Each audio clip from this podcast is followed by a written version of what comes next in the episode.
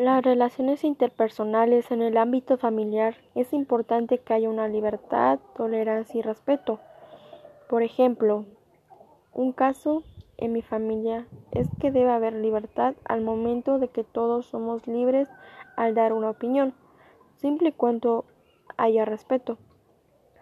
Y también es importante que haya una tolerancia en la familia, porque implica un respeto mutuo entre todos los miembros que viven en armonía.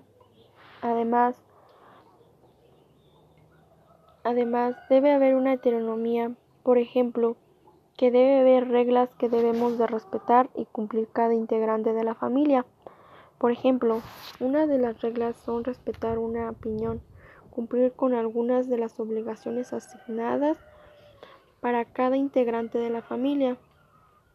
En la familia también debe de haber autonomía porque en la cual cada integrante de la familia debe de tener una meta por lograr y cumplir